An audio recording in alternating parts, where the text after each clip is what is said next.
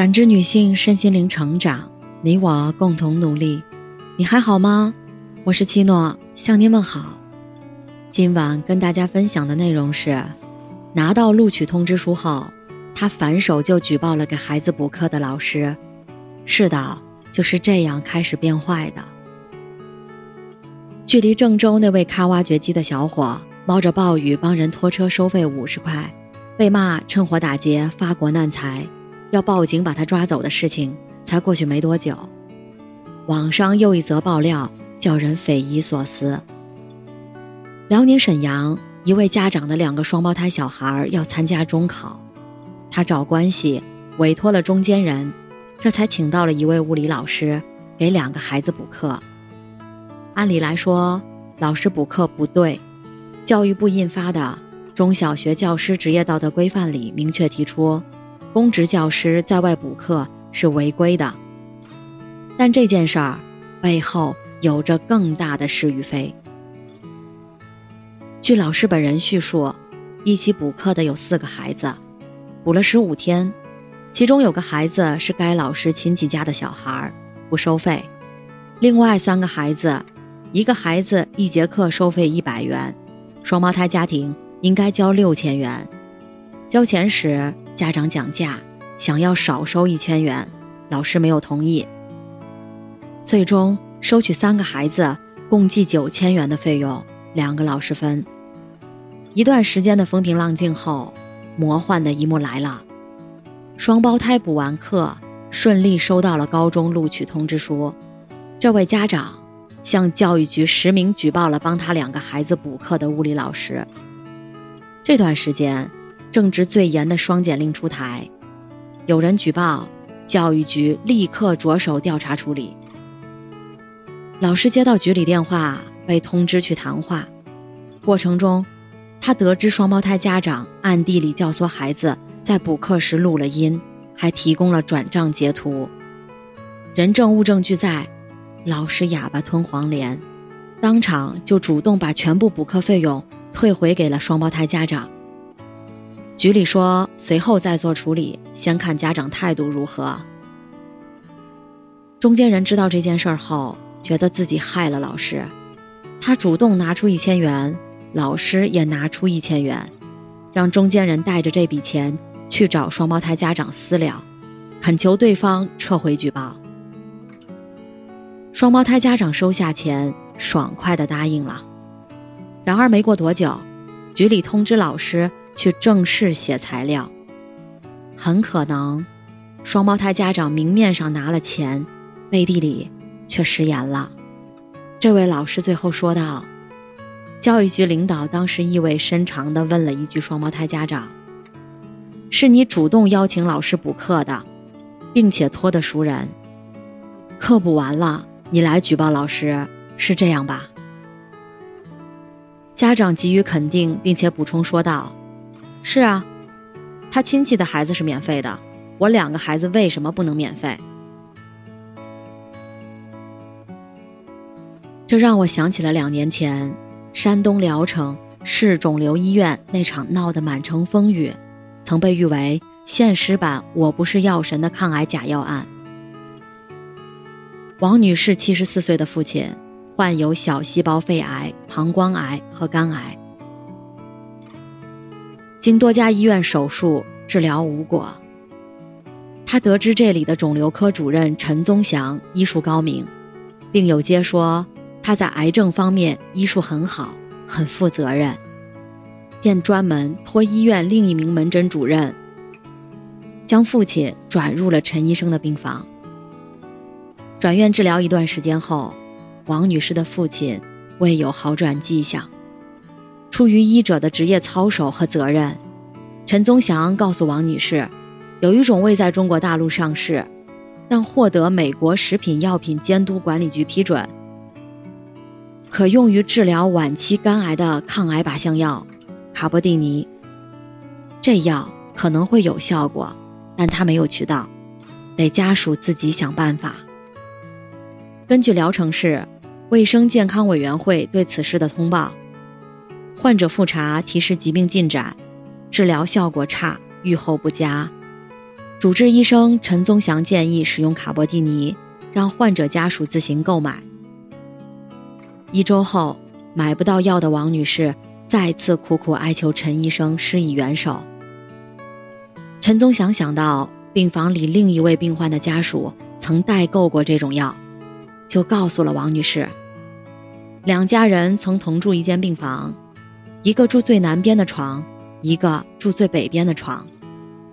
出于病友互助的好心，也不忍看王女士哭诉求药，这位病患家属把自己父亲的救命药以购买价原价转让给王女士。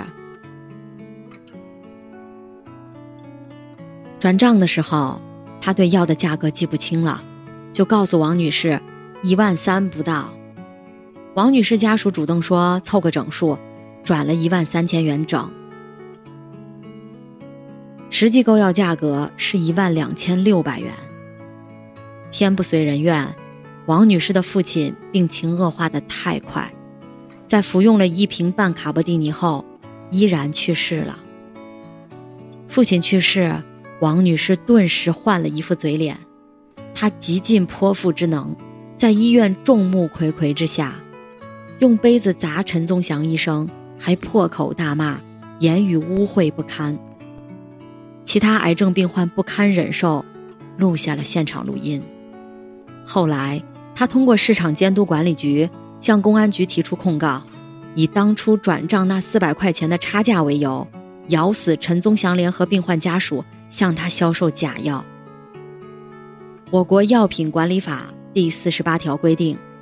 只要是没有获得药监部门或其他部门批准的药物，在我国一律按假药论处。也就是说，卡波蒂尼的假，不是药品成分假，而是法律意义上未得到合法认定。山东电视台采访陈宗祥时，他说：“我知道这个是假，但是这个假药和真正的成分假是两回事儿。”我作为医生，初衷只有一个，就是尽量为病人延续生命，这是唯一的目标，从未从中获利。走完一系列法律程序，聊城市公安局确认陈宗祥和好心送药家属并未牟利，不构成犯罪。只不过，五十五岁的陈宗祥被撤去科室行政职务，被罚暂停一年职业活动。而他未来的职业生涯，怕也会受到很大的影响。取保候审回家当天，他精神恍惚，一句话都说不出来。再往后，《新京报》记者前去采访时，陈宗祥呆呆地坐在家里，苍老了许多。他喃喃自语，说自己不再想当医生了。我只是好心救人。我只是好心帮人，怎会落得如此结局？这两件事儿实在是太像了。一个为了孩子的成绩，托关系补完课、过河拆桥，利用禁止补课的法规，反手向老师开一枪。有双减的政策，你那六千块钱就是顶风作案的违规所得，你不给我便宜，看我不弄死你！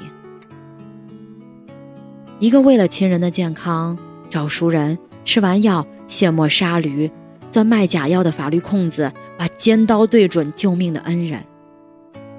堂堂主任医生明知假药还向病人介绍，你违背医德，还伙同别人卖假药，收了四百块钱，我要上诉到底。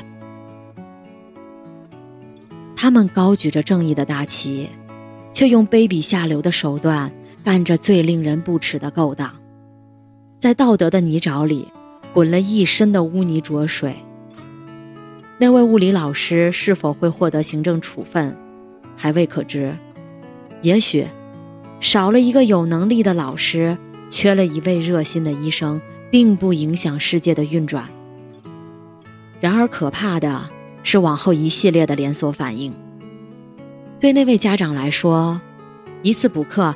让你的孩子暂时摘掉了学渣的标签，可你这一连串自作聪明的教唆孩子、设计陷害老师的行为，无异于亲手在孩子的头上织了一顶人渣的帽子。父母心术不正，孩子长大会怎样？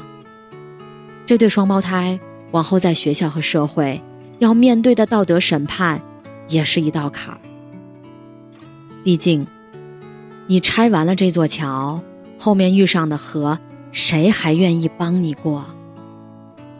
而在医疗领域，陈宗祥的事情曝光后，知乎答主菲利普医生说出了无数医生的心声。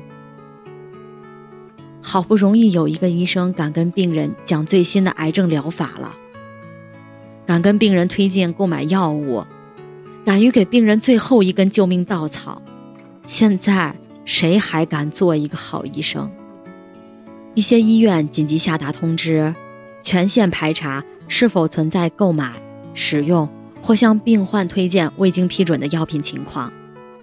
哪怕在国外被认证有效的药品，一律不允许出现。而这些，原本可能成为绝症病人的最后一根救命稻草。层层束缚下，受到影响的是每一个食五谷杂粮，可能某一天健康受到威胁的普通人。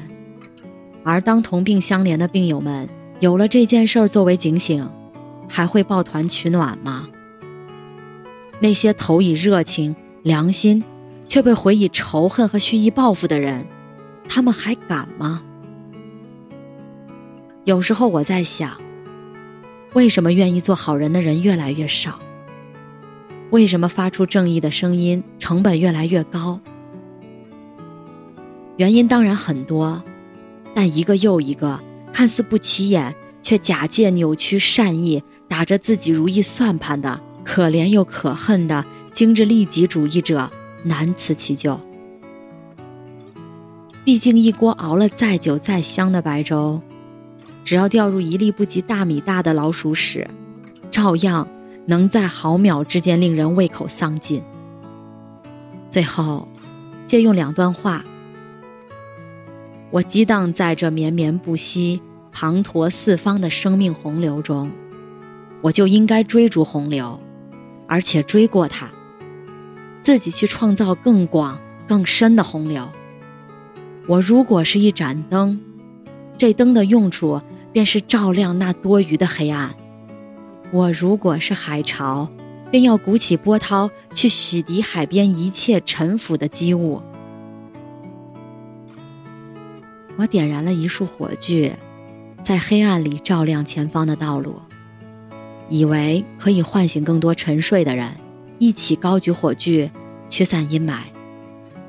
却不知点燃火炬的那一瞬间，暴露了自己的位置，被背后射来的冷箭封侯之命。前者是各行各业里无数个奔赴理想的人的初心。唯愿这初心，再不被现实中那躲在暗处的冷箭射得支离破碎。感谢您的收听和陪伴，如果喜欢，可以关注我们的微信公众号“汉字普康好女人”，普是黄浦江的浦，康是健康的康。添加之后，您还可以进行健康自测。我们下期再见。